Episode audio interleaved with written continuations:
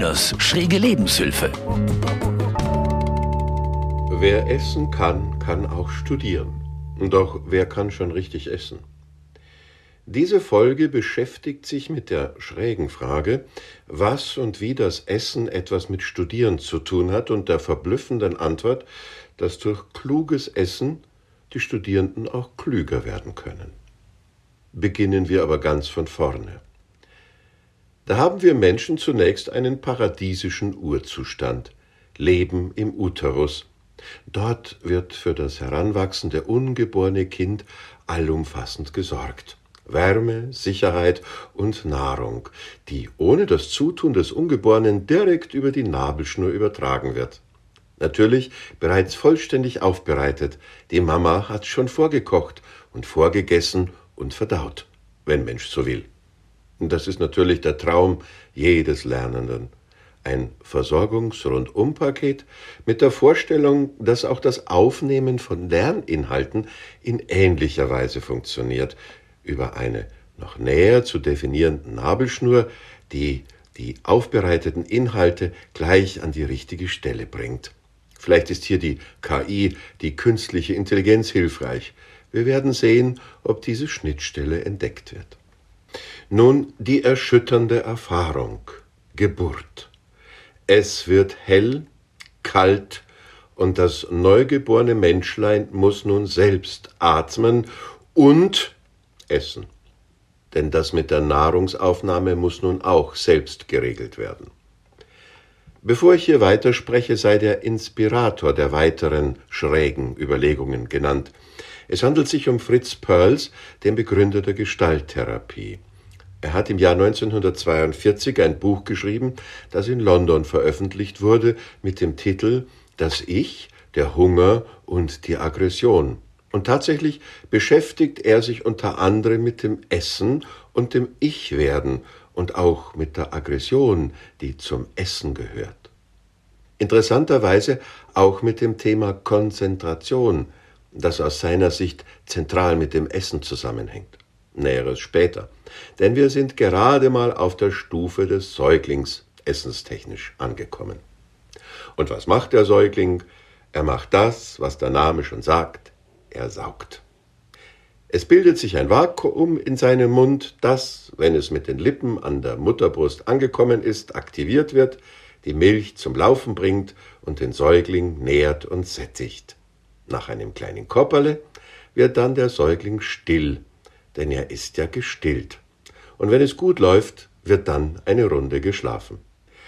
Auch 20 Jahre später, wenn der Säugling schon ein junger Mann oder eine junge Frau geworden ist, ist diese Erinnerung auch fest verankert.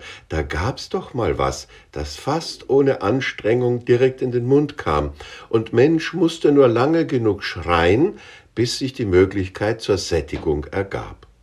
Und so gibt es die Erwartung, dass nun auch beim Studieren die geistige Nahrung aus der Alma Mater, wie Universitäten heute noch genannt werden, direkt in die Studierenden übergeht.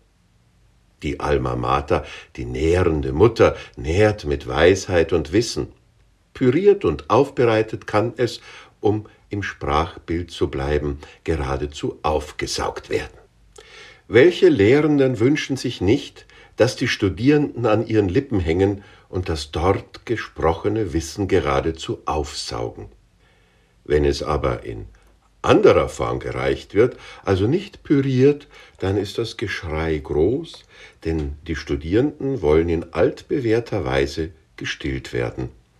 Der Wissensdurst ist doch sehr groß, könnte Mensch meinen. Im Übrigen wird Nahrung in pürierter Form im späteren Leben zum Beispiel nur dann gereicht, wenn der Organismus geschwächt ist und wieder langsam durch diese Form der Nahrung aufgebaut werden soll. Das dürfte somit Anfang 20 eher die Ausnahme sein, außer der Magen hat eine Schädigung durch verdorbene Lebensmittel, siehe Podcastfolge Die WG-Küche oder wurde durch übermäßigen Alkoholkonsum in Unordnung gebracht und muss nun behutsam wieder reguliert werden. Nun wird es wiederum interessant, Denn in dem Moment, in dem der Säugling geboren wurde, beginnt er dann doch nach einiger Zeit das, was Studieren im Wesentlichen ausmacht. Er beginnt zu begreifen. Und das im wortwörtlichen Sinne. Holzklötze oder alles, was in Begreifsweite ist, wird angegriffen, wird begriffen und zur Sicherheit, es könnte sich ja um etwas Essbares handeln, noch einmal mundgetestet. Wie schön unsere Sprache das doch benennt. Begreifen. Erst mit der Hand, dann mit dem Mund, dann mit dem Kopf. Aber bis dahin ist es noch ein längerer Weg. Nun, und so beschreibt es Fritz Perls weiter, wachsen die Schneidezähne. Und das hat zwei Auswirkungen. Eine für die Mutter. Es ist durchaus unangenehm, weil sie jetzt auch in die Brust gebissen werden kann, und der Säugling wird zum Beißling, denn er kann jetzt auch in festere Nahrung beißen. Das sieht dann oft etwas chaotisch aus, denn da liegen gerne auch angebissene Apfelstücke, Brezenecke oder sonstiges herum. Also angebissenes, das offenbar nicht die erhoffte geschmackliche Befriedigung ergab. Hier geschieht jetzt aber etwas sehr Wichtiges. Die Nahrung wird zum einen getestet, ob sie schmeckt, und die Fähigkeit, sie in einem ersten Biss anzubeißen, wird entwickelt. Studierende müssen sich wie ein Beißling auch in die Materie ihres Studienfachs hineinbeißen. Das ist das, was Fritz Perls Aggression nennt. Weder Nahrung noch Wissen erschließen sich, wenn man es nur belutscht wie ein Steckerleis. Nahrung und Erkenntnis müssen erobert werden, ja geradezu aggressiv zerkleinert, ja erbissen werden.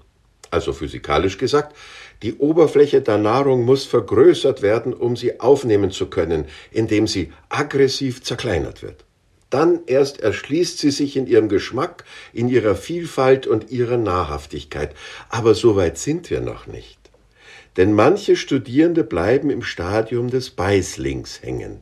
Sie beißen mal hier und mal dort hinein, und wenn es dann nicht gleich nach ihrem Geschmack ist, wird es ausgespuckt, oder es wird einfach geschluckt, in viel zu großen Brocken. Die können dann nicht wirklich verdaut werden und bleiben schwer im Magen liegen und finden dann in unterschiedlicher Weise die vorgesehenen Ausgänge. Ja, Mensch findet Studieren dann einfach nur zum Kotzen. Tatsächlich ist es wichtig, mal hier und da einen kräftigen Anbiss zu nehmen und zu testen, auch was ein Studium angeht. Nur irgendwann wird es notwendig sein, mehr zu tun, als nur hineinzubeißen. Hier hilft wiederum die Weiterentwicklung des Säuglings, der nun ein Beißling wurde, und nun wachsen die Backenzähne und er wird zum Kauling, so nennt ihn Fritz Perls. Ja, jetzt lässt sich aus widerständiger Materie etwas abbeißen und Mensch darf das nun durchkauen. Alles wird in kleinste Einheiten zerlegt. Wie gesagt, ein aggressiver Akt. Die Nahrung wird in ihrer Struktur zerstört. Aber es ist notwendig, damit sich der Geschmack der Lernmaterie entfaltet. Das dauert oft eine ganze Weile, bis sich diese Qualität erschließt, der Geschmack kommt und dann auch verdaut werden kann. Und so auch zu einem gesunden und kräftigen geistigen Wachstum beiträgt, ja mehr noch. Der Erkenntnishunger und die Aggression unterstützen die Bildung, machen sie erst möglich, ja die Bildung auch eines stabilen Ichs, die Bildung einer stabilen Persönlichkeit. Manchmal kommt dann öfter die genervte Aussage, dass die Materie ja durchaus interessant sei, der oder die Lehrende aber den Geschmack der Studierenden nicht trifft, also die Wissensdarbietung nicht köstlich ist, sondern geradezu geschmacklos. Auch hier hilft die erwachsene Erkenntnis, dass es mehrere Möglichkeiten gibt, wo Wissen angeboten wird, auch außerhalb der Alma Mater. Und als ehemaliger Student darf ich doch erwähnen, dass manche Lehrende, die ich verflucht habe zu Zeiten des Studiums, gerne auch diejenigen waren, die mich nicht nur in die Lernzone, sondern auch in die Erkenntniszone befördert haben. Und nun noch ein Satz zur Konzentration. So banal es klingt, wer essen kann, also in die Nahrung hineinbeißen, sie durchkauen, ja echten Kontakt mit ihr aufnimmt, bei dem entwickelt sich das, was Mensch Konzentration nennt. Wer beim Essen, Arbeiten und Studieren Bissen für Bissen in kleinen Portionen zu sich nimmt, mit Pausen versteht sich, um nachzuschmecken, der kann besser bei der Sache bleiben, in Kontakt bleiben, konzentriert bleiben. Oder, wie es Ignatius von Loyola, der Begründer der Jesuiten, sagt, nicht das Vielwissen nährt und sättigt die Seele, sondern das Verkosten der Dinge von innen her. Schnell, schnell mal etwas aufnehmen, essenstechnisch gesprochen, schlingen, ohne zu beißen oder ohne etwas durchzukauen, also so eine Art bulimisches Leben, wenn Mensch so will, das führt dann gerne mal zu einer unerwachsenen, ungebildeten Persönlichkeit mit einer Menge Introjekten, wie Fritz Perls das nennt, unverdaute Erfahrungen, die Mensch nur geschluckt hat und die tatsächlich in umgekehrter Weise den Körper und den Geist verlassen sollten. Und so beißt der Autor gerne in Karotten, Äpfel und sonstiges Widerständiges hinein, um beißen, kauen und schmecken zu üben. Ja, zum Essen und zum Studieren darf sich Mensch Zeit nehmen. Ganz im Gegensatz zu den Erwartungen, die man heute hat. Fast Food und Fast Studies. Soweit ich mich erinnere, bin ich in meinem Leben an den Widerständen gewachsen und nicht an den Schonungen. Und auch heute noch empfinde ich es als durchaus lustvoll, mich in Fragestellungen hineinzubeißen, etwas durchzudenken, etwas durchzukauen, bis es sich mir erschließt. Wer essen kann, kann auch studieren. Vielleicht war diese Folge für Sie ein kleiner Imbiss für das Hirn. Das war Lenas schräge Lebenshilfe, ein Podcast der katholischen Hochschulgemeinde der Technischen Hochschule Rosenheim. Getextet und gesprochen von Hochschulseelsorger Karl-Heinz Lehner. Produziert vom katholischen Medienhaus St. Michaelsbund. Wir machen auch Ihren Podcast.